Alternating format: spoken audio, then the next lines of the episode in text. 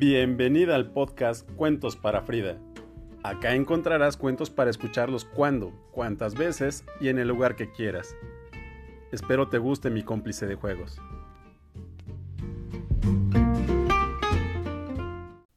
Hola, prima.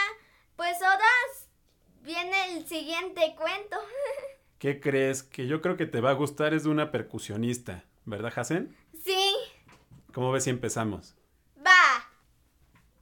Milo Castro Saldarriaga, percusionista. Había una vez una niñita que soñaba con tocar tambores. Vivía en una isla llena de música, colores y deliciosas frutas tropicales. Su nombre era Milo. Todos en la isla sabían que solo los niños tenían permitido tocar los tambores. Vete a tu casa, le gritaban a Milo. Esto no es para niñas. No sabían que la pasión musical de Milo era más fuerte que un cangrejo de los cocoteros. Durante el día, Milo ponía atención a los ruidos que le rodeaban. El sonido de las palmeras al bailar con el viento, el del aleteo de los colibríes, el del agua al saltar en un charco con ambos pies. ¡Splash! Por las noches, se sentaba en la playa a oír el sonido del mar. ¿Por qué no puedo tocar los tambores? Le preguntaba a las olas que rompían en la arena. Un día, Milo convenció a su padre de que la llevara a clases de música. Timbales, congas, bongos, podía tocar cualquier percusión.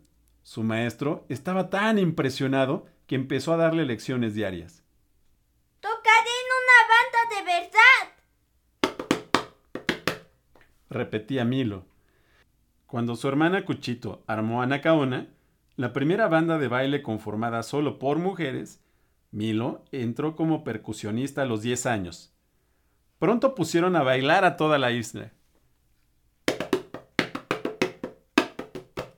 Milo se convirtió en una música famosa a escala mundial. Incluso tocó en el cumpleaños del presidente de Estados Unidos cuando apenas tenía 15 años. Las chicas también pueden tocar los bongos. Circa 1922, Cuba. Espero que hayas disfrutado este cuento, prima. La verdad, Hasen y yo bastante porque nos estuvimos riendo todo el tiempo. Nos equivocamos mucho. Eso ya no lo puedes escuchar porque editamos el cuento. Pero luego te contamos, Frida. Sí, adiós. Besos y abrazos, corazón. Te amo.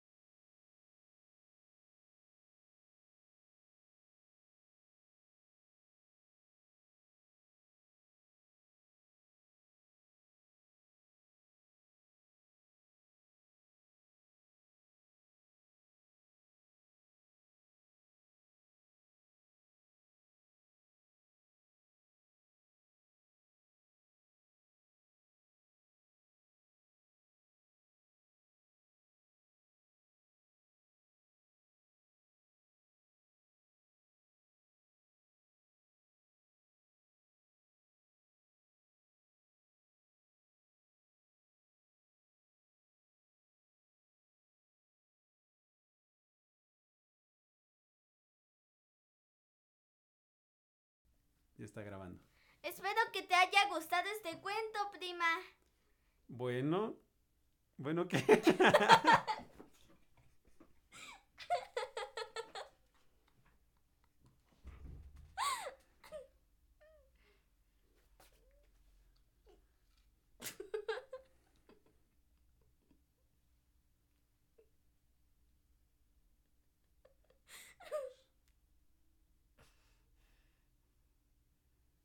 La verdad es que Hasen y yo disfrutamos bastante grabando este cuento porque nos equivocamos varias veces.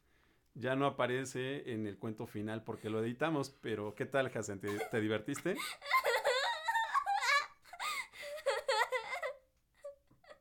Sí, hasta me muero de la risa. Bueno, ya te contaremos después qué sucedió. Pues esto es todo, corazón. Te mando besos y abrazos.